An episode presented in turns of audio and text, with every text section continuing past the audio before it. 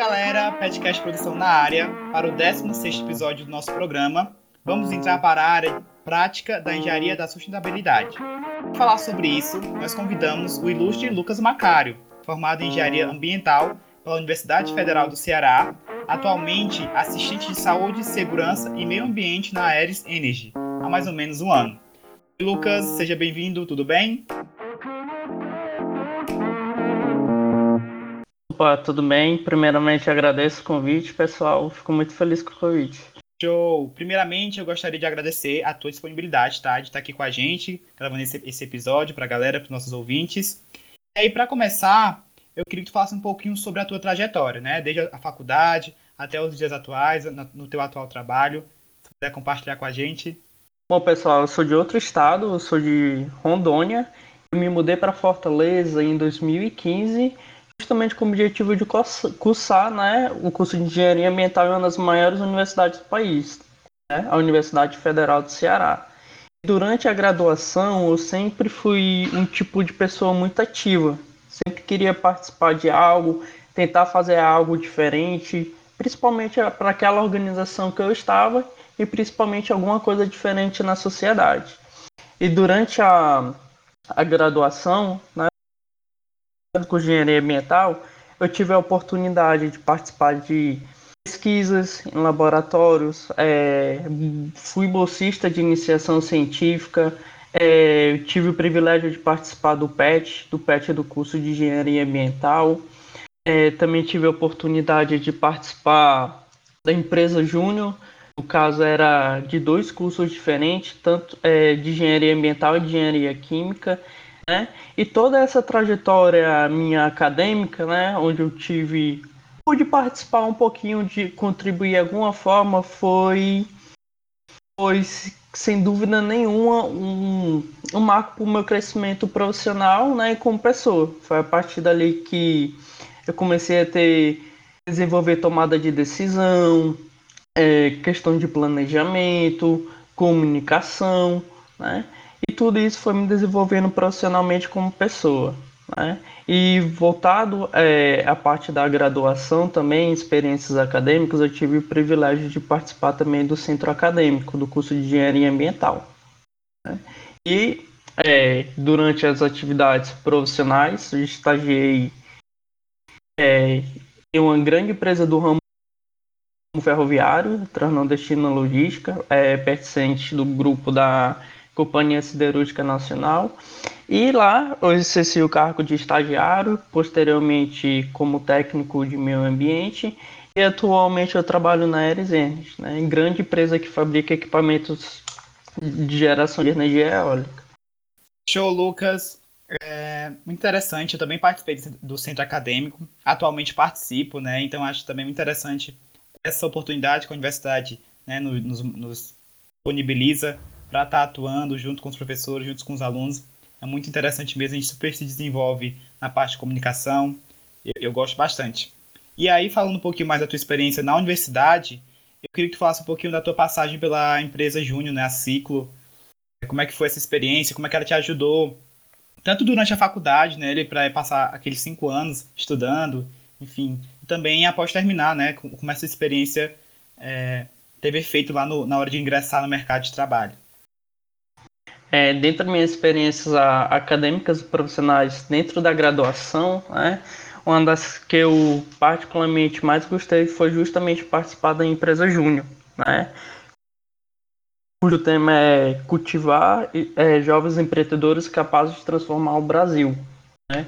Por quê? Porque ali era uma oportunidade, porque a gente vê a parte teórica durante a graduação, durante as disciplinas, e a empresa Júnior acaba sendo um suporte para a gente colocar aquele conhecimento, aquele todo potencial nosso adquirido durante as disciplinas né, em prática. Né? E foi um, um, um dos organizações que eu participei durante a graduação que eu particularmente mais gostei. Foi da onde é, eu me desenvolvi bastante, principalmente algumas habilidades que a gente até comentou anteriormente, né? Organização, planejamento, comunicação, poder de decisão. E durante lá eu tive op é, oportunidade de fazer algo diferente na sociedade. Né? Durante minha passagem durante a empresa Júnior, Ciclo Júnior, eu tive a oportunidade de ser gerente de projeto, de um projeto que ele foi ganhador de um prêmio nacional de sustentabilidade, né, que era um desafio proposto pela Ambev. Esse projeto é, ele consistia em a gente encontrar uma solução para reduzir de alguma forma a, a insuficiência de escassez hídrica no semiárido nordestino. E esse projeto foi muito gratificante, não só para mim, mas para toda a minha equipe que estava envolvida nesse projeto, onde a gente começou realmente colocar várias temáticas que a gente aprendeu durante a graduação em prática. E além de desenvolver todas essas habilidades e principalmente fazer algo diferente na sociedade. Massa, Lucas, adorei. E a gente queria saber, da onde que veio o teu interesse pela engenharia da sustentabilidade? Na verdade, foi um acaso, para ser bastante sincero. Eu terminei o ensino médio em 2013 e quando eu terminei eu estava muito incerto do que realmente eu queria, sabe? E terminando, né, é, o ensino médio de 2013, eu cheguei a cursar o curso de Direito na Universidade Federal de Rondônia, mas eu, não, eu acabei não me identificando com o curso. Né? E no ano seguinte, né, eu enfim, pesquisando em casa, vendo notícias, eu comecei a conhecer mais um pouco dessa área de sustentabilidade, né, do papel do engenheiro, do profissional da área do meio ambiente. E isso me chamou bastante atenção. O que fez é eu mostrar interesse e seguir nessa área, pesquisar a fundo, pesquisar a matriz curricular do curso, né, as disciplinas me chamaram bastante atenção e foi isso que me chamou a cursar o curso de engenharia ambiental. É, principalmente por, no momento, até hoje, eu ver o curso, né, a abordagem do curso capaz de fazer algo diferente na sociedade. Por exemplo, a gente vai falar, acredito até um pouco mais na frente, com a temática do engenheiro ambiental, né? Gerenciamento de resíduos, quando a gente se envolve em reciclagem, quando a gente é, pensa em alternativas para economizar água, economizar energia, tudo isso foi sempre foi e se torna cada vez mais para mim fascinante.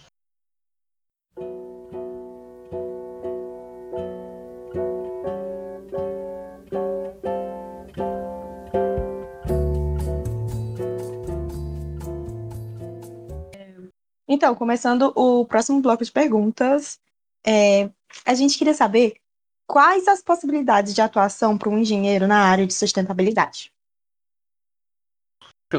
É, a parte da a parte ambiental como toda, ela é bastante ampla, né?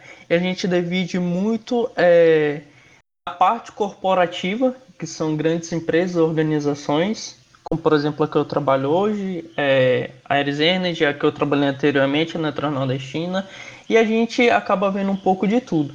Né? Mas quando a gente se fala em organizações corporativas, um dos pilares principais é a questão de gestão. E quando a gente fala em gestão, a gente fala em sistema de gestão integrado, onde surgem as normas ISO. Né? 9001, a 45001 e a 14001, que é a questão da área da sustentabilidade do meio ambiente. Né?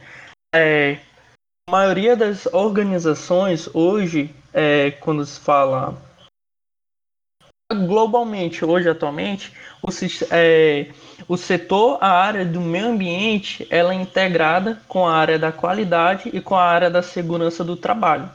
E a gente acaba focando principalmente em atendimento dos requisitos da norma 14001, que é voltada para a parte do meio ambiente, mas como falei, não só essa parte de gestão, mas também a parte, por exemplo, toda empresa, é, se ela tem uma produção alta, claro que vai ter todo o processo de, vocês que são da produção, né, vão entender bastante, processo de otimização, é, embora tenha tudo isso, vai acabar gerando resíduo. Né? E para isso vai ter tem que ter um profissional da área do meio ambiente para gerir aquele resíduo de forma correta. Né? A gente já falou que em questão de atendimento a requisitos, né, a norma 14001, gerenciamento de resíduos, esse profissional ele trabalha principalmente em atendimento de requisitos legais, principalmente legislações. Né? Toda empresa, é, principalmente de médio a grande porte, é considerada como uma potencial poluidora, ou seja, pode causar algum dano ao meio ambiente de alguma forma, né? E para isso, essas empresas operarem, ela precisa ter uma série de legislações. É, outro ponto que o engenheiro ambiental pode trabalhar nessas organizações é a questão de gerenciamento de efluentes, né? E tudo um pouco. Mas é mais voltado, principalmente quando a gente fala em muito corporativo, é, nesses três, nesses pilares que a gente conversou atendimento de norma ISO 14001, atendimento de requisitos legais, legislações, né? atendimento de gerenciamento de resíduos, gerenciamento de efluentes. E quando a gente fala assim, como falei, é muito amplo, tem muitas consultorias na área ambiental. E essas consultorias é voltado, por exemplo, à área de saneamento, né? a área de sistema de tratamento de água, né? a parte de geoprocessamento, cuidar do solo. E é isso que o engenheiro ambiental como um todo pode atuar. Bacana, ô Lucas. E, enfim, atualmente, né, complementando até essa tua fala, tem se enxergado muito a sociedade mais preocupada com o meio ambiente, né, com a produção sustentável. Então, eu queria saber para ti qual é a visão que tu acha que as empresas têm em relação à sustentabilidade, a esse profissional né, que trabalha nessa área? Assim, muitas empresas, é, 10 anos atrás, para ser sincero, na minha visão, tinha o profissional área do meio ambiente e da sustentabilidade com a obrigação. Por quê? Porque ele teria, como eu falei, toda empresa média a grande porte, ela acaba sendo considerada uma potencial poluidora. Por quê? querendo ou não, vai gerar resíduos para o meio ambiente, vai gerar é, gases poluentes para a atmosfera, né? E ele tinha como obriga obrigatoriedade o empreendedor ter um profissional da área do meio ambiente justamente para atendimento das legislações. Porque se uma empresa é, antigamente e hoje, claro, né, não atender as legislações, ela é cabível a multas milionárias, que a gente chama crimes ambientais. E ela vai acabar, de uma certa magnitude, não operando. Proibida de operar, né? embargada, vai se tornar um empreendimento embargado. E hoje, ao meu ver, com o passar dos anos, isso vem melhorando bastante. As empresas elas já têm é, um viés, um, uma atenção maior aos itens de sustentabilidade. Por quê? na minha opinião, com claro, o mercado ele sempre está em constante crescimento, né? E com isso, as empresas hoje em dia elas estão prestando por, claro, melhorar a sua imagem na empresa. E muitas das empresas grandes elas são sujeitas a bolsas de valores. Né? Elas estão sujeitas, é, devem contas, né?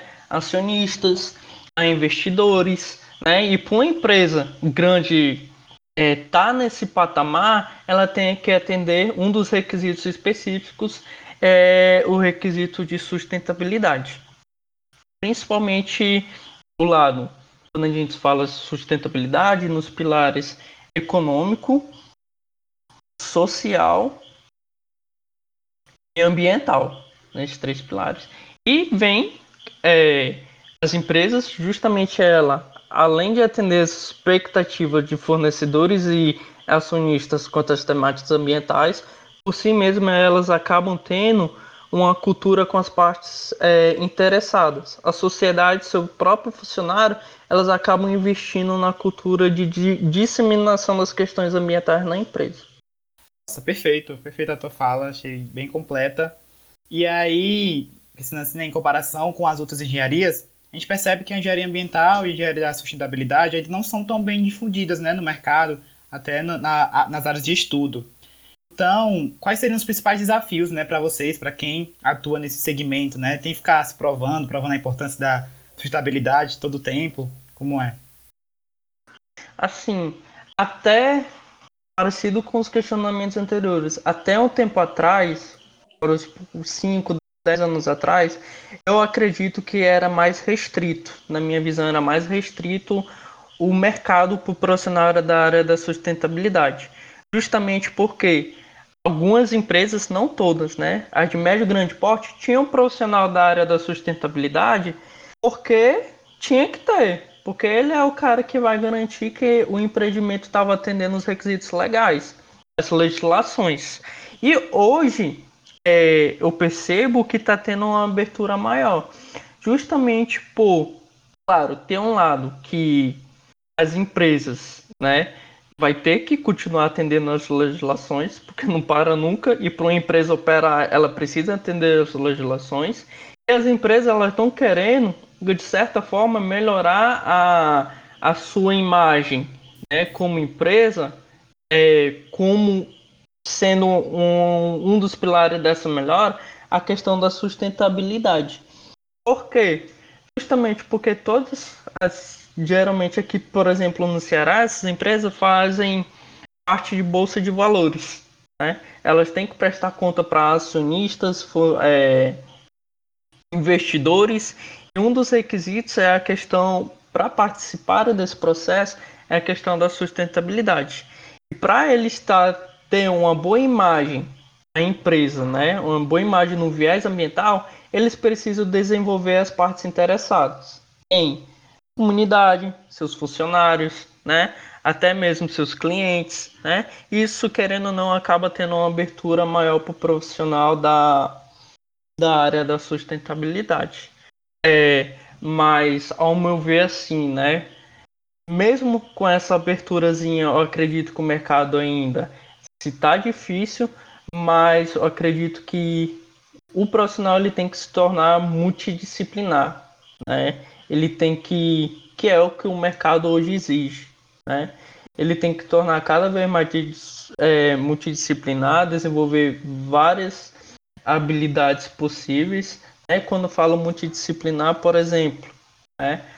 É, por mais, por exemplo, tem um profissional da sustentabilidade, né? Mas aquele profissional da sustentabilidade que tem conhecimento em gestão, em lean manufacturing, é, é, ferramenta da gestão da qualidade, né? Ele acaba se sobressaindo comparado com outros candidatos, principalmente no mundo corporativo. Tá certo, Lucas. É, e a gente queria saber como é que tu vê o mercado daqui do Nordeste em relação à sustentabilidade. E, e o mercado cearense, especificamente, aqui em Fortaleza, lá no PCN, né, onde você trabalha. E aproveitando, né, que tu falou do Ceará, Peraí, vou rebravar essa pergunta. Não ficou boa. É vontade. Tá certo, Lucas. É, muito obrigada. E a gente queria saber como é que tu vê especificamente o mercado do Nordeste em relação à sustentabilidade. E o cearense, assim, de Fortaleza, lá do PSEM, né, onde você trabalha. Como é que é? Eu acredito. Deixa eu reformular a resposta também. Eu vejo atualmente como um ponto positivo. Por quê? Porque quando a gente pega aqui, olha assim no especificamente aqui o Ceará, né, como uma amostra, é, a gente tem alguns polos industriais, né? Tem o PECEM, né, onde tem várias empresas de grande porte, até empresas estrangeiras, multinacionais. A gente tem Maracanãú como polo industrial, a gente tem o Eusébio, né? Tem ali o Porto do Mucuripe. E todas essas empresas, ela, todas não, mas algumas, né? Elas têm essa questão da valorização, do questão da do lado sustentável, justamente porque algumas delas são certificadas na ISO 14001, que é a certificação em relação à sustentabilidade, né? certificação internacional voltada para a área do meio ambiente. Elas têm que quando a empresa tem essa certificação, para ela manter essa certificação, um dos requisitos é continuar é, ela mantendo o, o investimento da cultura de meio ambiente do seu, da empresa, da organização. É, a gente tem também muitas dessas empresas, elas estão é, fazem parte da bolsa de valores e um dos requisitos é, específico para uma empresa ela entrar ou se manter na bolsa de valores é justamente atender uma série de requisitos voltados para a área do meio ambiente. Né? E quando a gente pega assim o Nordeste como geral, eu particularmente vejo um grande desenvolvimento, principalmente é, os estados do Ceará, né, que tem os maiores PIB do Nordeste, o Ceará, a Bahia e o Pernambuco.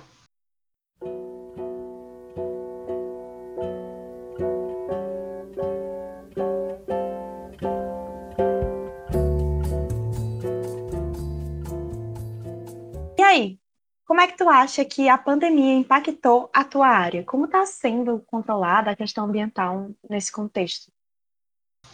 Assim, a pandemia, de forma geral, meu ver, impactou vários ramos, depende de, independente do escopo de atividade. Né? Muitas empresas elas é, quebraram, né? tiveram vários prejuízos produtivos, né? e a, a parte ambiental especificamente, eu acredito que não mudou tanto, porque Desculpa, eu vou reformular a pergunta. Bom, tudo bem, pode ficar à vontade. Me enganchei aqui. Pode ficar à vontade, tranquilo. É, com a pandemia, muitas empresas, independente do escopo de atividade ou ramo que ela atua, é, quebraram, né? tiveram uma série de prejuízos com a, justamente com a parada da produção. Agora sim, como voltado assim para a área ambiental, eu acredito que não teve é, muitos prejuízos para a área do meio ambiente, principalmente quando a gente fala de mundo corporativo. É, porque é, se é, parou a produção de determinada organização, né, parou, reduziu, porque alguns são serviços essenciais, né, não pararam completamente. Né? Alguns pontos atrelados ao meio ambiente reduziram. Economia de energia, economia de água, a organização passou a ter menos geração de, de resíduos. E quando se fala assim, por exemplo, questão de legislação, continua sendo atendida, questão das certificações internacionais, continua atendendo os requisitos das certificações internacionais, as empresas que participam da Bolsa de Valores continuou participando da Bolsa de Valores. Eu acredito que para a área ambiental não influenciou tanto, como se fala assim, o desempenho, a performance das organizações no quesito ambiental. Né? Os maiores prejudicados, prejudicados os quesitos, né? Claro, foi a questão econômica, produtiva, né? E a saúde ocupacional de vários colaboradores. Bacana, Lucas. E assim, queria saber como é que tu acha que as tecnologias né, do futuro, a gente vê aí um mundo cada vez mais tecnológico, mais é, integrado, como é que essas tecnologias podem afetar a engenharia de sustentabilidade? Eu acredito que é um conjunto, principalmente quando a gente se fala é, em questão produtiva. Quando a gente fala em novas tecnologias, é, vem na minha cabeça, por exemplo, nas indústrias. Né? Maior eficiência produtiva.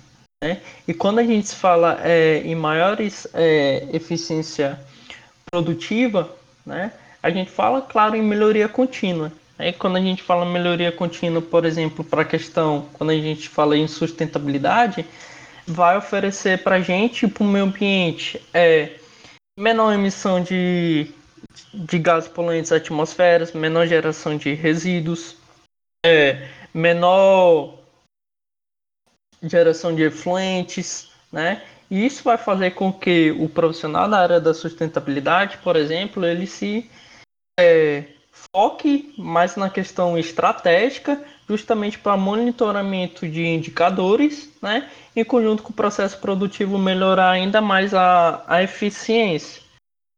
Justamente, eu, aumentando a eficiência do meu processo produtivo, a tendência é eu ter votado por viés ambiental, uma maior eficiência e maior performance ambiental da empresa, da organização. E respondendo a pergunta, né? Eu acredito que é um ganho mútuo, né? Tanto para a questão da área produtiva quanto para o meio ambiente e para o profissional do meio ambiente. Quando ele sai muito da parte operacional, ele fica mais na parte de gestão, na questão de controle de indicadores de desempenho.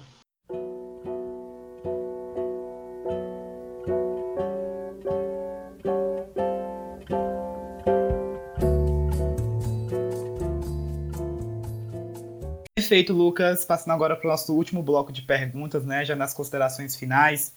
Queria que tu desse algumas dicas para a galera né, que se interessa por essa área, quais as capacitações que são importantes, né? Quais as experiências eles devem buscar para atuar melhor nessa área. É, assim, principalmente os alunos de início de graduação, né? É, eu aconselho sempre a não focarem, claro que tem que focar nas disciplinas, né, aprender a, a parte teórica, claro, de suma importância, mas participar de outras atividades que a universidade oferece. Quando a gente fala em projeto de pesquisa, projeto de extensão, projeto de ensino, porque além de a gente tentar nós, né, a gente tentar tentar não colocar parte do conhecimento em prática, é onde a gente vai, onde a gente vai melhorar, é onde a gente vai desenvolver uma série de competências que o mercado, quando a gente entra realmente para o mercado, eles já querem que a gente tenha né, uma boa decisão, tomada de decisão, uma boa comunicação, aquele profissional que ele sabe fazer um planejamento, né, sabe resolver o problema de alguma forma, né? E, além disso, né, se capacitar. Se capacitar através de cursos, bastante cursos, é, tentar ser um profissional multidisciplinar, porque hoje em dia, principalmente no mundo corporativo, é, eles, as empresas querem um profissional, entre aspas, né, que faz tudo. Né?